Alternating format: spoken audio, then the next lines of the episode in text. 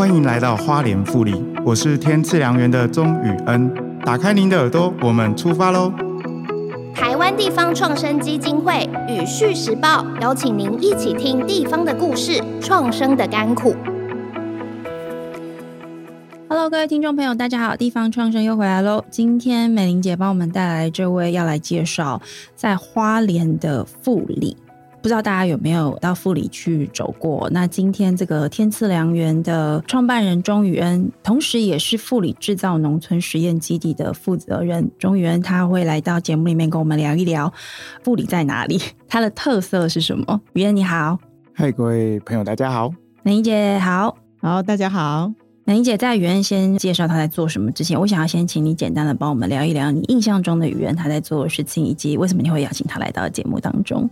哦，就是我当时候在国发会的时候，其实我们有一个委员会在审查案子的时候，我们要找几个这个在地的代表人物，宇恩就是其中之一。嗯哼，就说他在花莲的偏乡，大家知道，等一下再讲富里哦。你如果随便问哦，我看十个人里面大概有九个人不知道富里在哪里。嗯哼，就花莲来讲，大家可能听过玉里，听过丰滨，可是可能没有听过富里。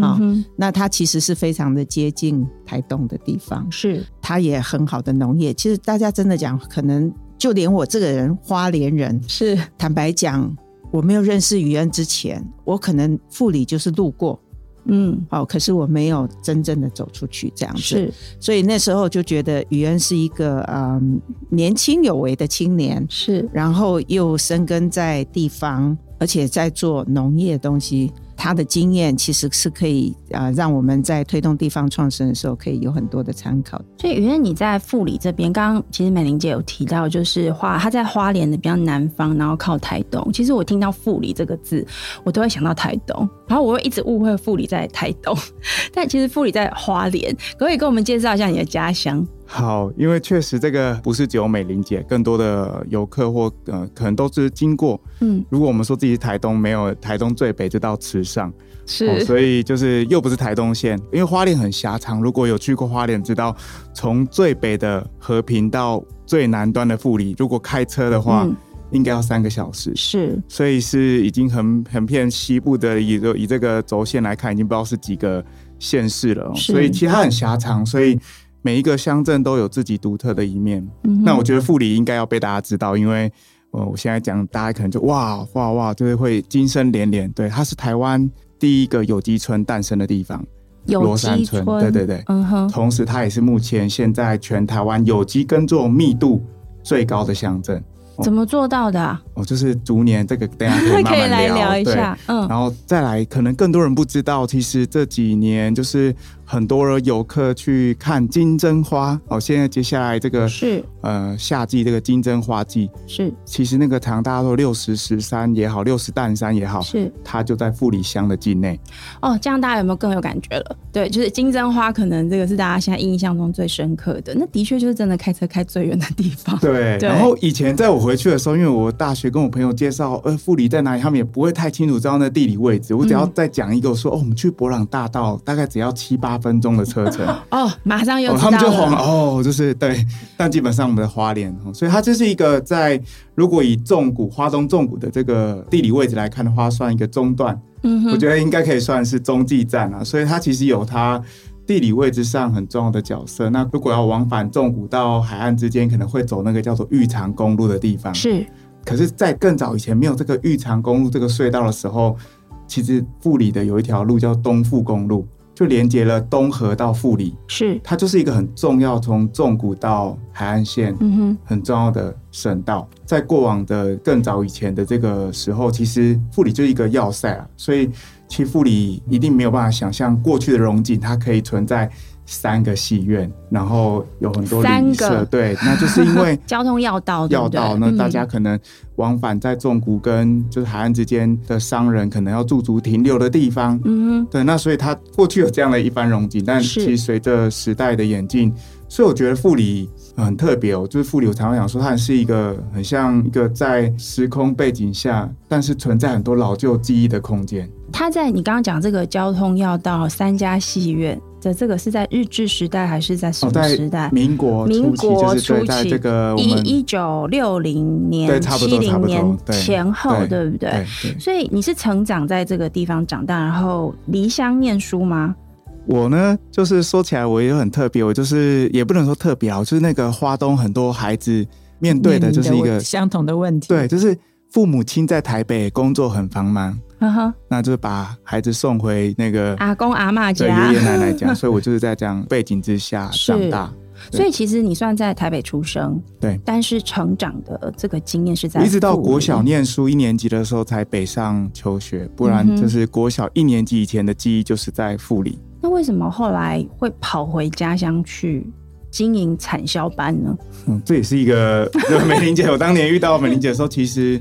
说起来是要谢谢我爷爷跟父亲啊，就是人生总是有一些很特殊的机缘。就是我觉得现在你在花东纵谷看很多相同回乡的青年，大概也都是这样的故事。就是在更早以前，我那个时候的返乡，更多的青年是一些家里有一些变故，需要有人回去扮演一些角色。那我就是这样，就父亲在九十九年九月九号，嗯，主动脉剥离。它就是一个很危急的疾病，但那时候并没有带走父亲的生命，但也因为这件事情，所以促使开始思考是不是返乡。因为其实我爸爸是一个很孝顺的儿子，就是他面对长辈，就是如果说家中有一个人逝去或干嘛的话，其实过往很多的，就是孩子就是把自己的父母接回都市，是为了方便照顾。是，但我爸一直觉得这是一件很残忍的事，就是让爸爸要远离他从小。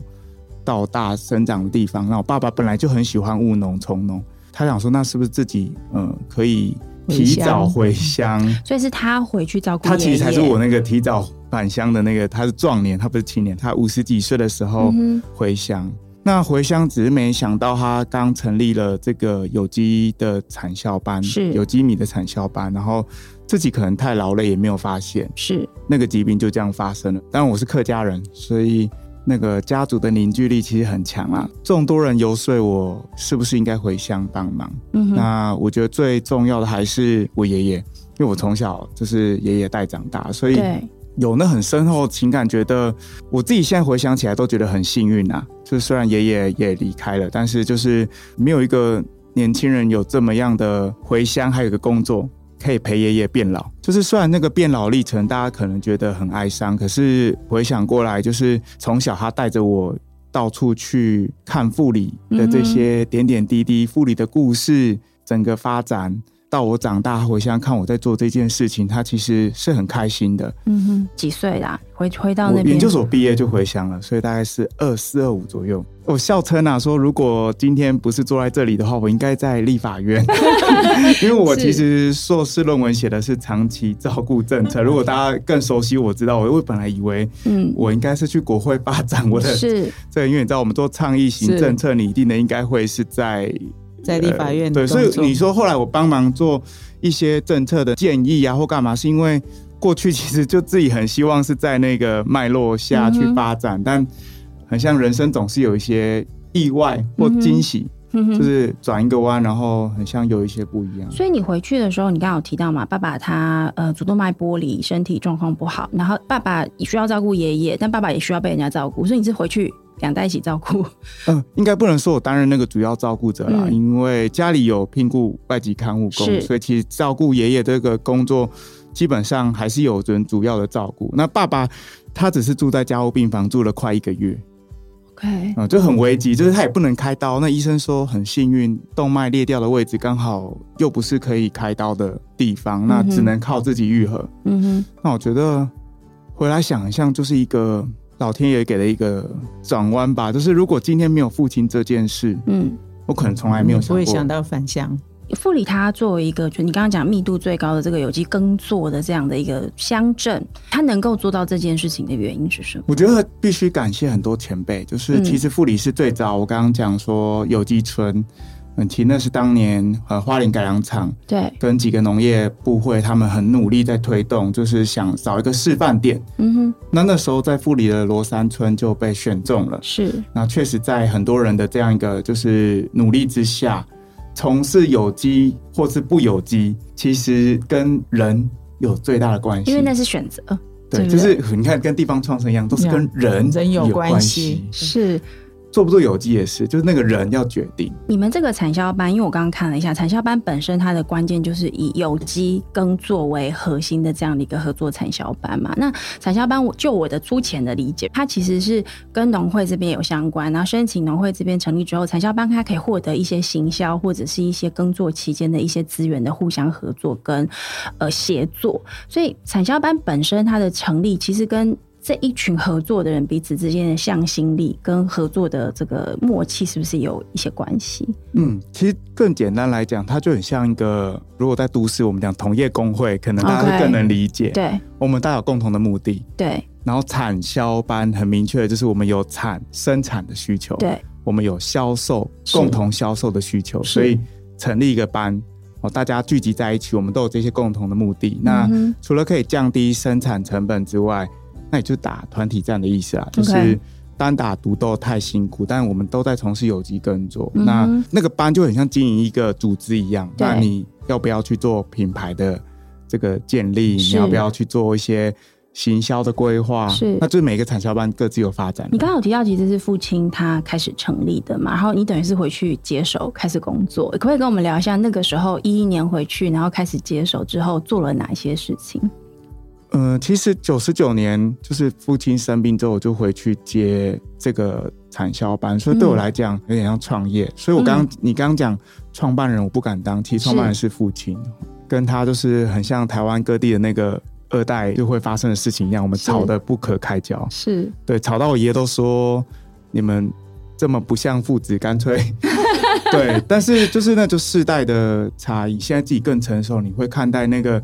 很多的人际网络对的建立，嗯哼，人跟人之间的关系，嗯哼，其实那是他们长一辈，我觉得在地方工作很重要的一件事，嗯哼。其实返乡的时候碰到的那种所谓的世代的冲突，是其实是呃大家没有看见的，但是它是实际上存在的，嗯哼。那世代的冲突要怎么样去做一个化解？其实有一些是化解不了的。那我看到了很多的案例，尤其回家从农的，大家知道过去台湾的农业啊，就是农夫都非常的辛苦，是，所以长一辈大概期待都希望说他们的下一代不要再做这么辛苦的工作，嗯、而你又选择回来做这个农夫的事情，你的逻辑又跟他们上一辈不一样，是，比如说他们习惯惯行农法，习惯要用农药的这一些。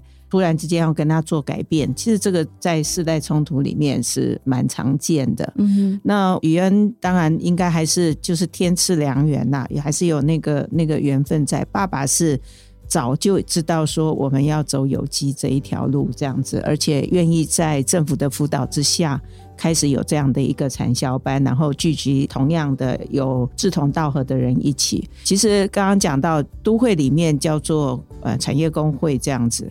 那因为农民，我们过去，我们我想我们以前也谈过，我们都不把农业当企业来看待嘛，是，所以他们就是一群农夫 聚集在一起，所以叫做产销班，所以称班长嘛，对不对？哈、嗯，那这样的产销班，当然它是架构在农会啦、农改场啦，当他们的协助之下去帮忙的。是，可是这一个产销班能不能够有他们的一定的产值，或者能够大家志同道合，其实也是要看大家真的是不是有相同的。观念意识，愿意走这一条路，是这是很难的。可是我觉得富里能够做起来，或许也就是因为富里没有那么的有名，大家知道我们要做一个跟别人不一样的东西，那个想要共同去找到自己特色的这个动机是比较明显一点。对，因为你如果太有名，然后可能你的销售量的需求很高。会逼得你可能就没有办法去很坚持我要做，你知道做有机不是那么的容易，嗯哼，所以这或许也是有时候就说是一利也是一弊啦哈，所以富里才能够有今天这样子的一个面貌。是，那其实富里的米，其实你如果去吃，其实很好吃的，是它不见得是是跟其他他说很有名的米就差人家很多，其实是没有的。其实如果各位吃过天赐良缘的他们这个产销班的米。你就应该有这个印象。对，我帮大家更新一下这个宇恩在做的事情，他在富里当地他所建立起来这种大群架团队式的这样子一个成长的经历哦。从一一年，二零一一年的时候，天赐良缘他最早的时候是十公顷土地，七个农民的一个非常小型的一个产销班，就是那个政府规定的最基本最基本成立的一个呃规模。好，七个人，十公顷土地。那一九年的时候呢，它的数字变成是已经有三十多位伙伴聚在一起，然后种植面积是七十二公顷，它变成一个富良稻米合作社的这样子的一个单位。那这个合作社本身，如果我们先谈这个有机米的这这一群三十多位伙伴哦，因为我不太知道，就是要去经营这样的一个有机稻田，它对于农民而言，在工作上耕作上面，你们所遇到的挑战跟需要去克服的困难有哪些事情是大家必须要一起帮忙？呃，我我当然必须讲啊，水稻是我们现在所有作物别当中算比较幸福的哦，就是这样讲，当然一定很也有会一些人说其实都很辛苦，但我我必须承认都很辛苦，但因为。目前我们机械化程度比较高。OK，我们从这个插秧到收成，我们不像其他果树类的需要大量的人力。因为现在大家如果有关注农业议题，知道缺工是一个我们现在共同面对的状况。嗯，那除了这之外，就是其实，在有机它又会比。传统的这个惯行耕作需要一些人力，是。虽然是机械化程度高，但有很多是没有办法用机械取代。举一些例子，大家都在笑看说现在有扫地机器人，那种有机的农民多希望有智慧机器人可以砍草或者是 除草的，或者是它放在水田自己走，它就可以把它对。对。除草这件事情对有机农民来讲就是耗掉最多的人力，嗯，还有成本。我举例来讲，惯行的农夫如果呃，他们要除草一样这件事的话，撒农药，对，美玲姐讲没错，撒完就结束了。撒农药那很快，除草剂嘛，对，不对？对，就是，所以我常会说，在花东，你常会看到很美丽的稻田，没错。对但那稻田的背后隐藏着美丽与哀愁，就是虽然都是这样的景致，但你用不一样的方法面对，就有不一样的价值。那只是说，今天有机农夫这些价值怎么被看见跟凸显，那就是我们产销班要努力的，因为农夫真的很辛苦，就是你每天在稻田里面忙碌。我我曾经啊，就是刚回去前面几年产销产销嘛，我也遇过产销失衡的状态。什么叫产销失衡？就是产大于销。嗯，你不知道要怎么卖，OK，因为你就生产的那么多哈。台湾的产销失衡的问题就这样。那稻米的话，呃，虽然可以交公粮。可是真的很可惜，交了公粮一样啊，还是没有办法试出。所以我们常开玩笑讲说，如果那个米。如果你一旦交公粮，未来它大概就是饲料，要不然就是肥料了，因为它就被放在仓库里头，对，对对就会很可惜这样子。嗯、那米这件事情，其实台湾或者是说现在的人，真的吃米的那个量越来越少了。是，所以到底我们应该怎么样让那个产销的机制能够稳定？是、哦，我觉得这个是必须要努力的。嗯。另外一个，台湾因为种水稻的还是非常非常的多，所以呢，嗯，竞争也很激烈。列，因为还是要有品牌的问题啦，或者呃不一定是品牌，有时候是人家比较有行销能力，人家就可能卖得好。那另外，你有机的米本来价格就比较高，因为它成本比较高，所以对有一些呃可能一般人他希望要平价的，那他可能市场那个通路就比较小。是，这是非常可惜的。那我们真的常常碰到那个产销失衡的情况之下，有时候为了要帮助农民，就是希望他们啊、呃，我们能够多买一点，然后分送给大家这样子。对可是这不能是常态，是、哦、这必须还是要有一个机制去做一个规范，这样子让农民能够创造他们。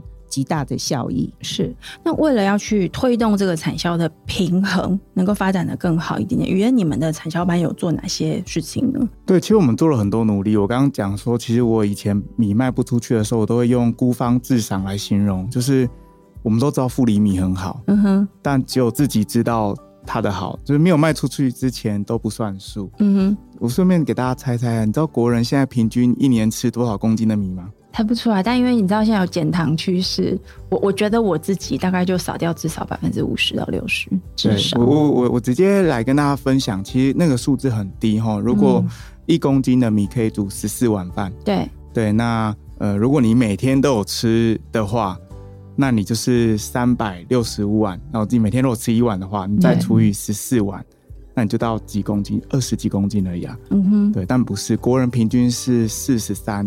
公斤哦，那其实是远比邻近的日本少。哦，日本有五十几公斤，那原因是因为日本还有一个很重要的。寿司文化，或者说，如果大家关注去过日本旅游，都知道早餐其实还是米食为主。对，他们不像我们那么多有那个连锁型的早餐店，然后有汉堡，有这些小麦制品，所以国人的饮食是真的一直在下降当中，所以。其实对我们来讲的考验，刚刚美玲姐也有提到，就是呃，种稻的又特别多，那更遑论有机。对，那怎么会让餐厅又愿意用到有机友善的食材呢？那这就是我们这几年很努力的地方，就是也确实看到一点成效。电子业通常都是有订单，哎，对对对，接单之后才生产。对。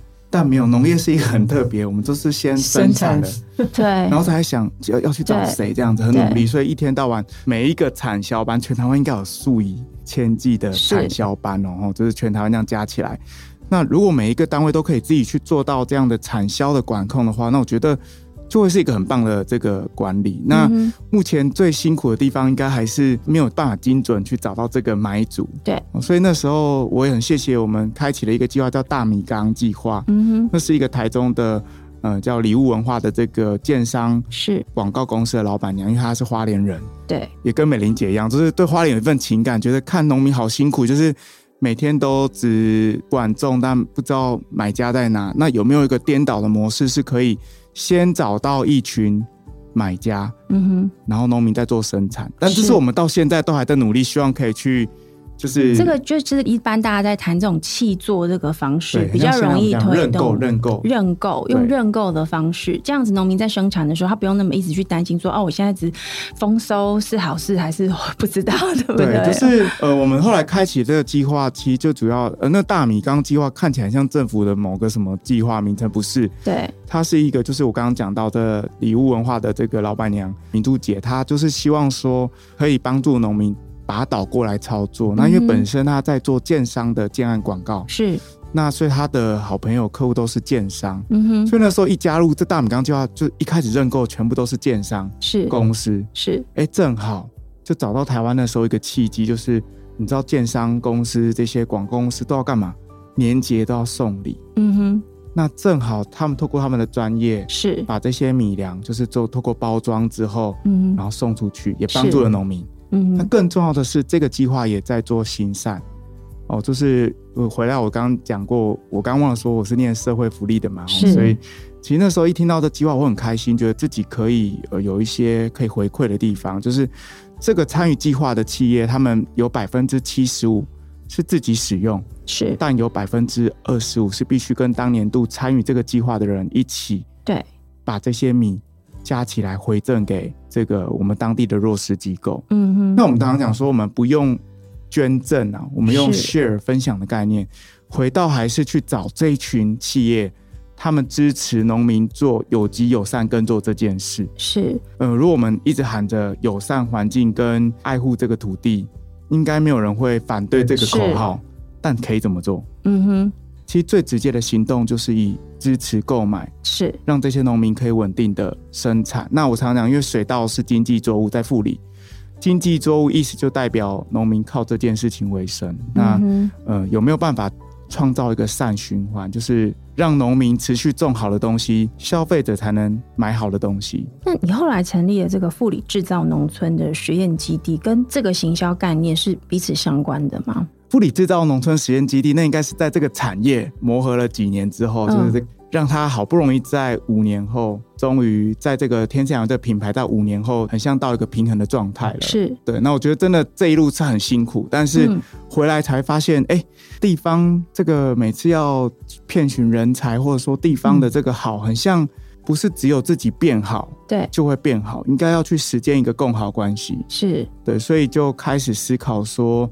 那我是不是还有其他事情可以做？所以才会回推到农委会在做的新农业示范计划也好，或者是那时候国发会在做地方创生也好，就是在那个在那个脉络上面，因为他们那时候其实国发会就很关注花东了，是，所以他们在辅导花东在做六级化产业。嗯哼，啊，那时候我自己也不知道，我原来我在做的就是六级化产业，我只是希望说让这个农民，我们可以不要再停留在一级生产，嗯、那。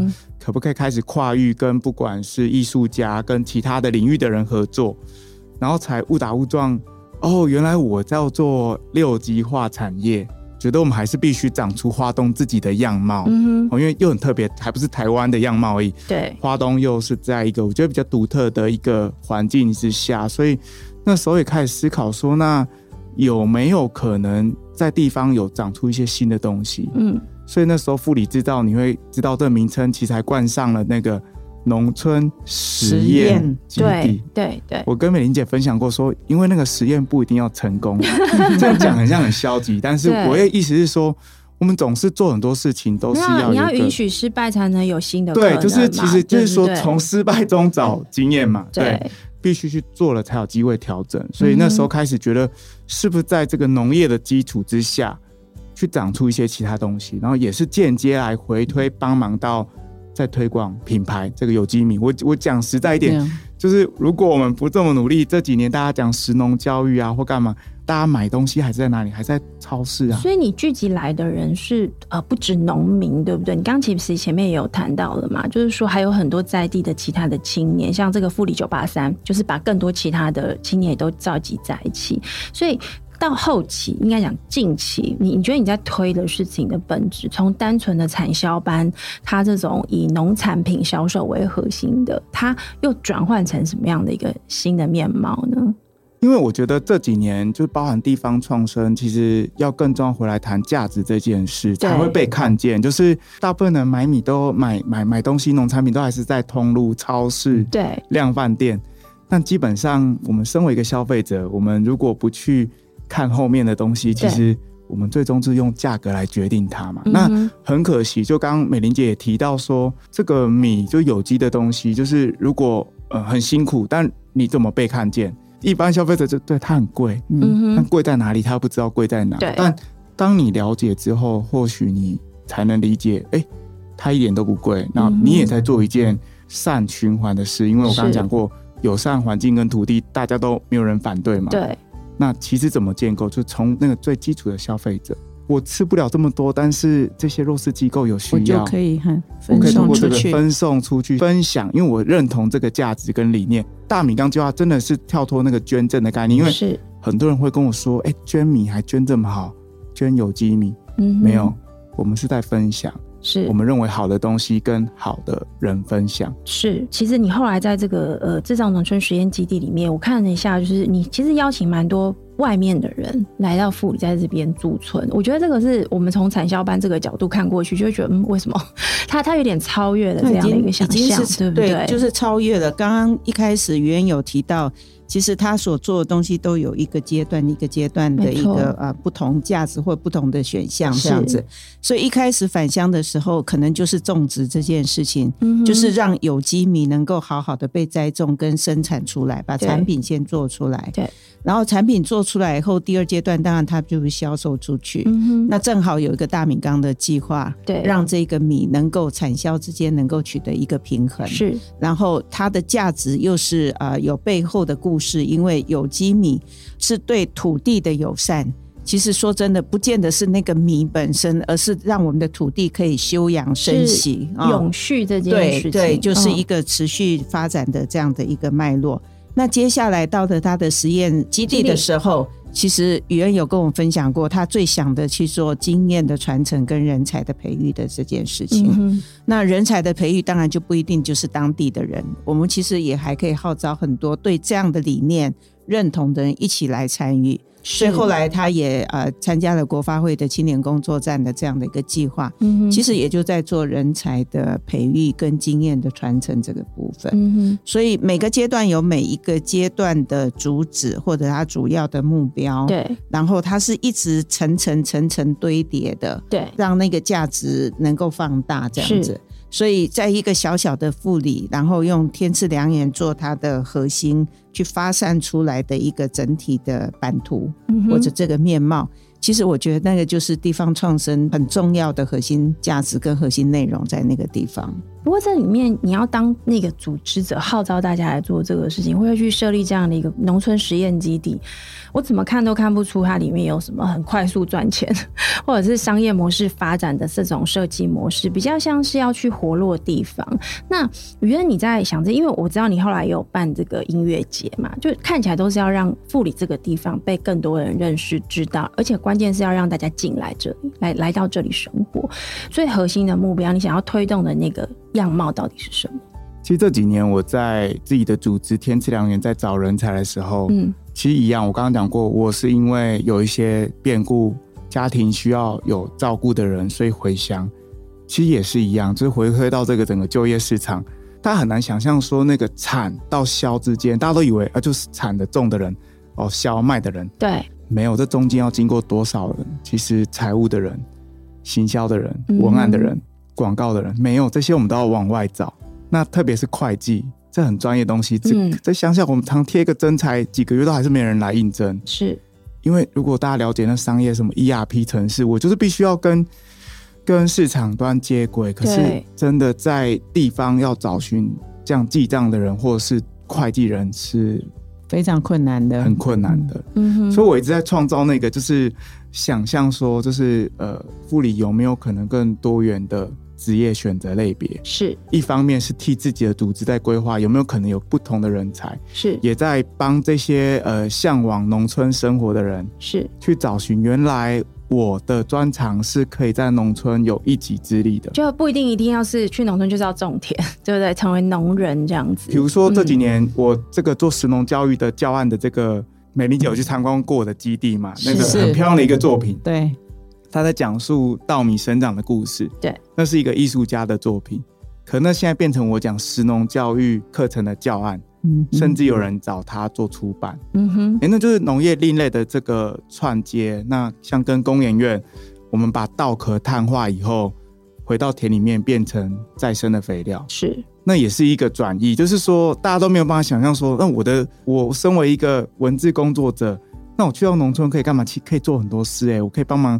写一篇好的文字，然后帮忙米做宣传，嗯，那其实就在帮很多人找寻在农村可能生活的想象。是，那当这样的时候，护理那个好不是只有自己变好，是要大家一起变好。也就是说，那是一个人们可以去想象在那边生活，在那边落地生根、安身立命的一个可能性的那个想象，必须要长出来。你觉得接下来在工作上面，你会面临哪些新的任务、想象，或是哪些挑战呢？我觉得这一年来，其实人还是最大的挑战。嗯，其实我必须讲，这一年我自己不断的反省，其实人不是完美的。那我也历经过一段辛苦辛苦的低潮。是，我自己也常常告诉自己啦，就莫忘初衷，就是当时回乡，什么支撑你这些不赚钱的事情？然后，虽然政府计划有去补助我们或干嘛，可是远远很多隐形的成本是你看不到的。嗯哼，但我觉得真的就是那个情吧。那是我成长的地方，是我不希望看它变没落。我觉得我们可能没有像日本那个大家说灭村的危机感，是，可是我常笑说，就是那个街上办丧事的比办喜事的多，那你就很明显看到那叫做凋零，是你也不愿意看到自己的富里家乡变如此。嗯哼，但我也看到很多人很努力。对，就是不管是移住者或干嘛，所以我也希望这些美好的故事或好的正向的力量，可以让更多人知道。其实我跟美伶姐一起做这个地方创生节目很久，其实地方网络的关系，人彼此之间的信任感、向心力，它永远都是最辛苦、最难，然后也是最关键的一环。美伶姐，你怎么看现在语言遇到的这样一个挑战呢？语言这个并不是一个单一的个案，哈因为每一个返乡或者移居的。到了那个地方以后，你知道地方的人脉啦，有时候会讲说，这就是有某种那种所谓的派系之类的哈。就人跟人之间的互动其实是非常微妙的。对，有人是一开始很好，对，可是慢慢的以后就开始产生了一些裂痕，是或者啊信任感不够，那这中间就必须要重新再做去一个调整。那也有一些呢，是一开始就不好，就这样。斗得很厉害，对，然后呃去阻止让呃别人去发展这样子，那这个都要靠一些磨合。真的讲，敞开心胸，大家愿意去彼此的接纳。然后坦诚的呃，去把很多我们所面临的问题去做深度的一个沟通。对，因为我相信所有的人都希望地方好，没有人希望说自己的家乡变不好。嗯，那在这个好的过程里面呢，我们真的应该要把大家的旗舰尽量的削弱，嗯哼，把大家的共识把它凝结在一起。这需要时间，也需要有心人来做这件事情。对，那宇恩回到富里这么长的时间，也做了努力，大家也都看见了。对，没有宇恩的话。可能他的能见度没有那么高。嗯，其实刚刚节目开始之前，我们在跟语言私下来，我觉得语言讲一句话还蛮有道理，就土地需要休养生息，人也是，群体也是，对不对？你怎么定义现在这一年？因为我知道今年音乐节暂停举办嘛，接下来要去整合的一些事情有哪些？其实就是一样，就是刚刚讲要休息，土地需要休息，人也是啦。那先撇开这些呃事情，其实就是。很多前辈给我的这个分享，正向的力量，就我我们可以继续往前走，然后觉得对的事情，觉得好的事情，那就聚集新的能量。我也稍微回应一下，就是呃，其实来到我们 Parkist 的花莲的团队并不多啦，确实他们。北花莲、中花莲、南花莲，哈，对，其实因为距离的关系，大家有时候很难有很好的一个交流的一个机会跟整合的一个力量。是啊、呃，但是这几年花莲县政府就是公部门来讲，其实还是蛮努力的，去把大家扣在一起，哈，让大家彼此去交换这样意见。那最近我看到花莲的能量。就整个都起来了，嗯，呃，资源呐、啊、等等，或者是让大家有机会交流的这种机会非常的多。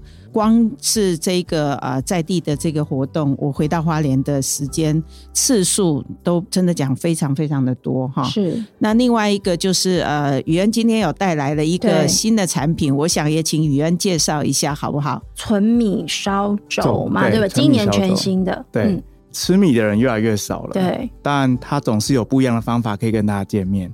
今年做这个酒，其实其实就是其中一个是方式。然后大家说的加工米米果也是啊，或者说我们其实生活中很多的米制品，嗯，对。那今年会想做这个，是因为我我希望去谈那个地酒的概念啊，对，我，就是呃，当然我觉得也是几次跟花莲的这个。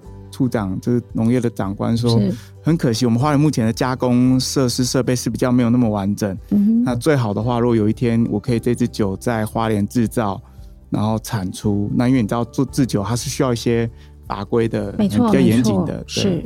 那今年推出这一支，其实是我觉得也纪念呃我自己人生一个里程碑一样，回乡十三年了。然后因为我回乡几个人对我来讲是很重要的关键，就是爷爷。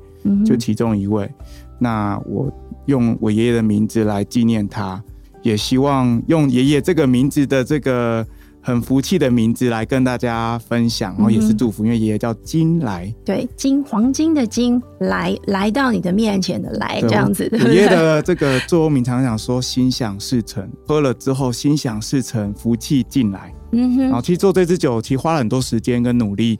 调查一下，呃，台湾各地就是在做地酒的概念，或者日本，对，自己也去了解这个清酒的文化或干嘛。但这这不是清酒，这次是烧酒。是回来是讲说后面呃代涵的这个故事之外。再也是我们米原来可以做出这样的东西，没错。我觉得这有点刚刚就是雨恩你有提到，就回到初衷，就当时十三年前回到这个富里，爷爷叫你回去的那个初衷是什么？你要纪念他，也要回来记得他。因为你是今年嘛，刚刚美玲姐有提到的，就是大家沉静下来去想下一步要怎么做。